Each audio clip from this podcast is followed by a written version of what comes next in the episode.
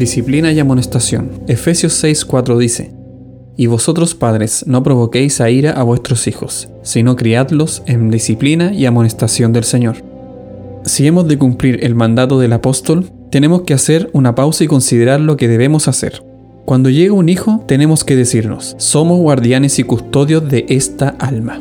Qué responsabilidad tan tremenda. En el mundo de los negocios y el profesional, los hombres son más conscientes de la gran responsabilidad que tienen con respecto a las decisiones que deben tomar, pero son conscientes de la responsabilidad infinitamente mayor que tienen con respecto a sus propios hijos. ¿Les dedican la misma o más reflexión, atención y tiempo? ¿Sienten el peso de la responsabilidad tanto como lo sienten en estas otras áreas? El apóstol nos urge a considerar esto como la ocupación más grande de la vida, el asunto más grande que jamás tendremos que encarar y realizar. El apóstol no se limita a decir criadlos, sino que dice en disciplina y amonestación del Señor. Las dos palabras que usa están llenas de significado. La diferencia entre ellas es que la primera, es decir, disciplina, es más general que la segunda. Es la totalidad de disciplinar, criar, formar al hijo. Incluye por lo tanto una disciplina general y como todas las autoridades coinciden en señalar, su énfasis es en las acciones. La segunda palabra, es decir, amonestación, se refiere más bien a las palabras que se dicen,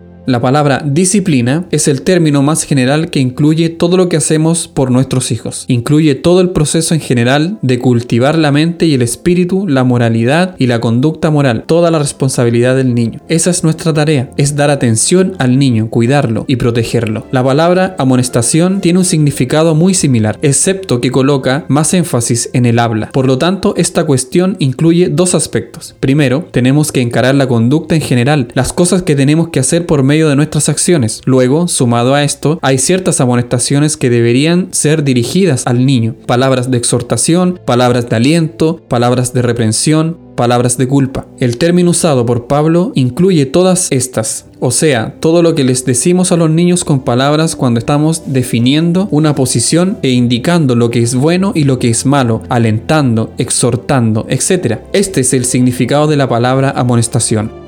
Los hijos deben ser criados en la disciplina y amonestación, y luego viene la frase más importante de todas, del Señor. Aquí es donde los padres de familia cristianos, ocupados en sus obligaciones hacia sus hijos, se encuentran en una categoría totalmente diferente de todos los demás padres. En otras palabras, esta apelación a los padres cristianos no es simplemente para exhortarlos a criar a sus hijos para que tengan buena moralidad o buenos modales o una conducta loable en general. Eso por supuesto está incluido. Todos deben hacer eso. Los padres no cristianos deben hacerlo. Deben preocuparse porque tengan buenos modales, una buena conducta en general y que eviten el mal. Deben enseñar a sus hijos a ser honestos, responsables y toda esta variedad de virtudes. Eso no es más que una moralidad común. Y hasta aquí el cristianismo no ha comenzado su influencia. Aún los escritores paganos interesados en que haya orden en la sociedad han exhortado siempre a sus prójimos a enseñar tales principios. La sociedad no puede continuar sin un modicum de disciplina y de leyes y orden en todos los niveles y en todas las edades. Pero el apóstol no se está refiriendo a esto únicamente. Dice que los hijos de los creyentes deben ser criados en disciplina y amonestación del Señor. Es aquí donde entra en juego específicamente el pensamiento y la enseñanza cristiana, que sus hijos tienen que ser criados en el conocimiento del Señor Jesucristo como Salvador y Señor, debe ser siempre una prioridad en la mente de los padres cristianos. Esa es la tarea singular a la cual solo los padres cristianos son llamados. No es únicamente su tarea suprema. Su mayor anhelo y ambición para sus hijos debe ser que conozcan al Señor Jesucristo como su Salvador y como su Señor. ¿Es esa la mayor ambición para nuestros hijos? ¿Tiene prioridad el que lleguen a conocer a aquel cuyo conocimiento es vida eterna, que lo conozcan como su Salvador y que lo sigan como su Señor? La Biblia dice en disciplina y amonestación del Señor. Estas, pues, son las expresiones que usa el apóstol. La Biblia misma pone mucho énfasis en la formación de los hijos. Observe, por ejemplo, las palabras del sexto capítulo de Deuteronomio.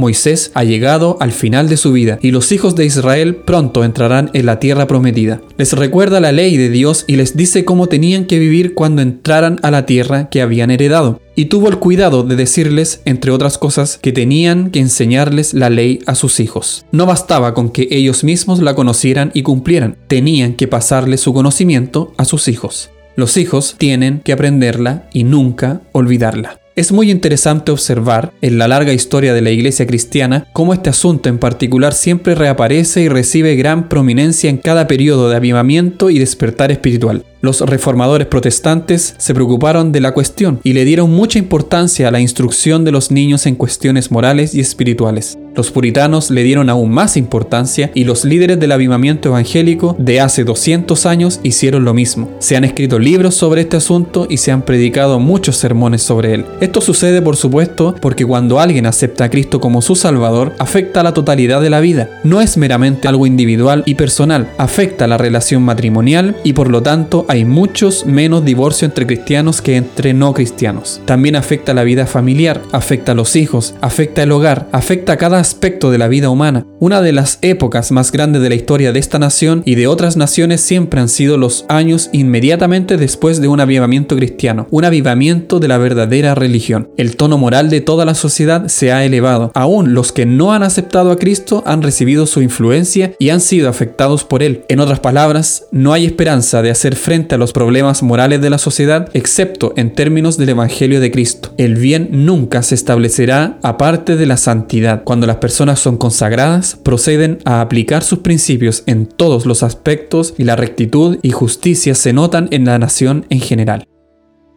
Pero, Desafortunadamente, tenemos que enfrentar el hecho de que por alguna razón este aspecto de la cuestión ha sido tristemente descuidado en este siglo. Por una razón u otra, la familia no tiene el mismo peso que antes. No es el centro ni la unidad que antes era. Toda la idea de la vida familiar ha declinado y esto en parte es cierto también en los círculos cristianos. La importancia central de la familia que encontramos en la Biblia y en todos los grandes periodos a los cuales nos hemos referido parece haber desaparecido. Ya no se le da la atención y prominencia que otrora recibió. Todo esto hace que sea mucho más importante que descubramos los principios que deberían gobernarnos en este sentido. Primero y principal, crear a los hijos en disciplina y amonestación del Señor es algo que deben hacer los padres y hacerlo en el hogar. Este es el énfasis a lo largo de la Biblia. No es algo a ser entregado a la escuela, por más buena que sea. Es la obligación de los padres, su principal y más esencial obligación. Es responsabilidad de ellos y no deslindarse de ella pasándosela a otros. Enfatizo esto porque todos sabemos muy bien lo que ha estado sucediendo en los últimos años. Más y más los padres están transfiriendo sus responsabilidades responsabilidades y obligaciones a las escuelas. Considero que este asunto es muy serio. No hay influencia más importante en la vida de un niño que la influencia de su hogar. El hogar es la unidad fundamental de la sociedad y los niños nacen en un hogar, en una familia. Allí está el círculo que es la influencia principal en sus vidas. No hay duda de eso. Es lo que toda la Biblia enseña. En todas las civilizaciones, las ideas concernientes al hogar son las que siempre comienzan a causar el deterioro de su sociedad que al final se desintegra. En el Antiguo Testamento es muy claro que el padre es una especie de sacerdote en su hogar y su familia. Representaba a Dios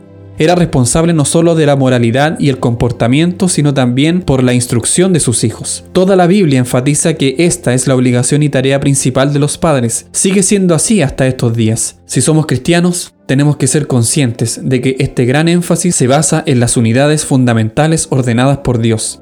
Matrimonio, familia y hogar. No podemos tratarlas livianamente. ¿Qué pueden hacer los padres de familia? Tienen que complementar la enseñanza de la iglesia y tienen que aplicar la enseñanza de la iglesia. Se puede hacer muy poco con un sermón, tiene que ser aplicado, explicado, ampliado y complementado. Es aquí donde los padres cumplen su parte. Y si esto siempre ha sido lo correcto e importante, ¿cuánto más lo es hoy? ¿Alguna vez ha pensado usted seriamente acerca de este asunto? Probablemente usted enfrenta una de las tareas más grandes que jamás han tenido los padres y por la siguiente razón. Considere la enseñanza que reciben ahora los niños en las escuelas. La teoría e hipótesis de la evolución orgánica les son enseñadas como un hecho. No se las presentan como una mera teoría que no ha sido comprobada. Se les da la impresión de que es un hecho absoluto y que todas las personas científicas y educadas la creen. Y los que no la aceptan son considerados raros. Tenemos que encarar esta situación. Les están enseñando a los niños cosas perversas en las escuelas. Las oyen en la radio y las ven en la televisión. Todo el énfasis es anti-Dios, anti-Biblia, anti-cristianismo verdadero, anti-milagroso y anti-sobrenatural. ¿Qué va a contrarrestar esas tendencias? Esa es precisamente la responsabilidad de los padres, criadlos en disciplina y amonestación del Señor.